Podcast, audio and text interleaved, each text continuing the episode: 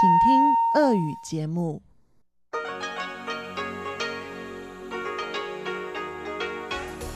В эфире Международное радио Тайваня. Здравствуйте, дорогие радиослушатели! В эфире Международное радио Тайваня и вас из тайбэйской студии приветствует ведущая Анна Бабкова.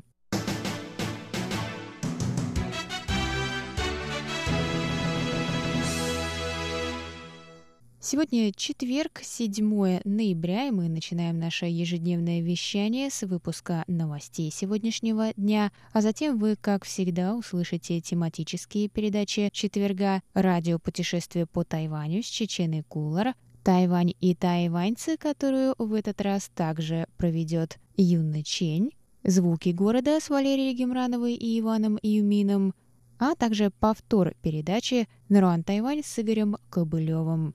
Я вам напоминаю, что мы продолжаем вещать на частотах 5900 кГц с 17 до 17.30 UTC и 9590 кГц с 14 до 15 UTC. И вы также, если хотите, можете в любое время послушать все наши передачи на нашем сайте по адресу ru.rti.org.tw. А теперь давайте к новостям.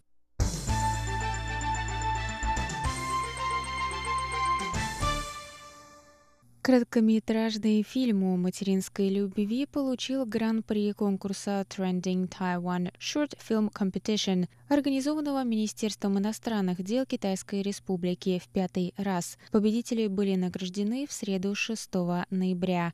Первое место занял фильм «Путь мамы» 37-летнего госслужащего Макса Дзена. Трехминутный фильм показывает трех матерей – которые по-разному выражают любовь к своим детям, уехавшим из родного дома. Первая женщина живет в земледельческом районе и готовит своему сыну еду, когда он навещает ее. Вторая женщина живет в рыбацкой деревушке коренного народа Амис и выступает за защиту окружающей среды в надежде на светлое будущее для своих детей. Третья женщина, мигрантка из Вьетнама, живет с мужем-тайваньцем в удаленном сельском районе и каждый день думает о своих детях, которые уехали учиться на север Тайваня. В конце фильма режиссер обращается к зрителю, напоминая о важности звонка или визита детей для матери.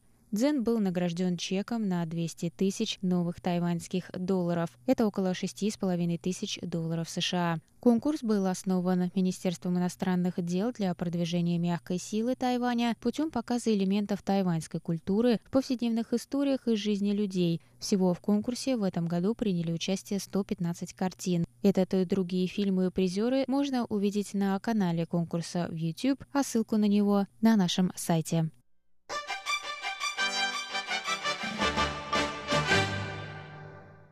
Два новых океанических научно-исследовательских судна Министерства науки и технологий будут введены в эксплуатацию в конце ноября. Торжественная церемония состоится 25 ноября на судоверфи в Дилуне, сообщили представители ведомства в четверг 7 ноября. Суда были достроены летом этого года и успешно прошли инспекцию. Еще одно, более крупное исследовательское судно, способное вместить более тяжелое оборудование, планируется передать в судоверфь в первом квартале 2020 года, рассказали в министерстве. Новые суда откроют больше возможностей для исследования морского дна и его геологии. С их помощью также можно будет поднимать объекты со дна и определять глубинные морские течения. Представители ведомства отметили, что новые суда заметно улучшат возможности Тайваня в морских исследованиях.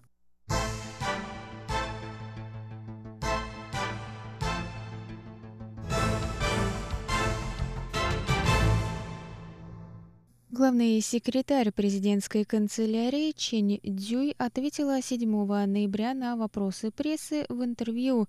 Она прокомментировала слухи о решении президента Китайской республики Цай Инвэнь назначить бывшего премьера Лай Цинде своим напарником на предстоящих президентских выборах, которые состоятся в январе 2020 года. Несмотря на продолжительное молчание ЦАЙ, Центральная избирательная комиссия Тайваня начнет обработку данных зарегистрированных кандидатов 18 ноября. В связи с этим ожидается, что президент вскоре обнародует имя напарника. Хотя тандем Цай-Лай представляется наиболее вероятным многим, тем не менее другие прогнозируют выбор другого кандидата в вице-президенты, связывая это с тем, что на внутрипартийных праймерис Цай и Лай были соперниками.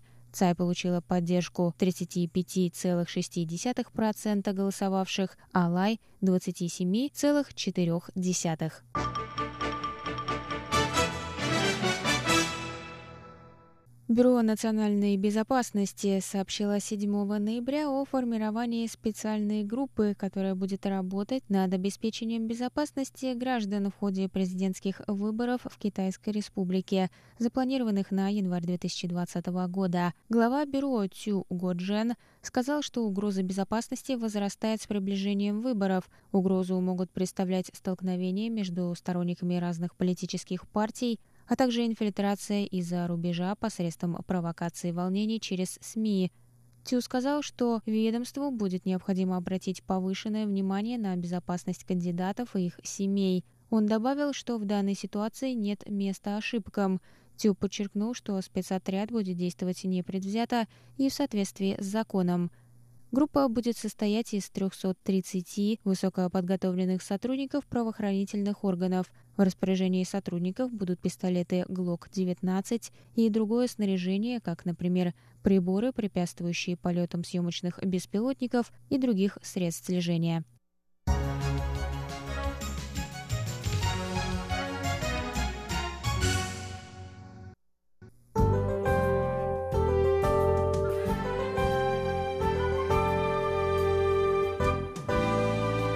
Сейчас прогноз погоды.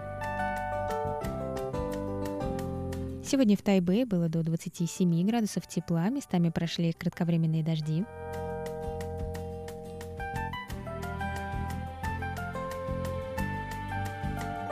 Завтра в Тайбе до 24 градусов тепла, также возможны дожди.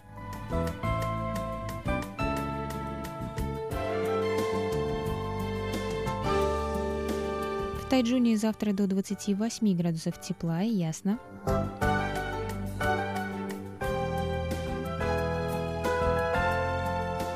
А на юге острова в городе Гаусюне до 29 градусов тепла и тоже ясно.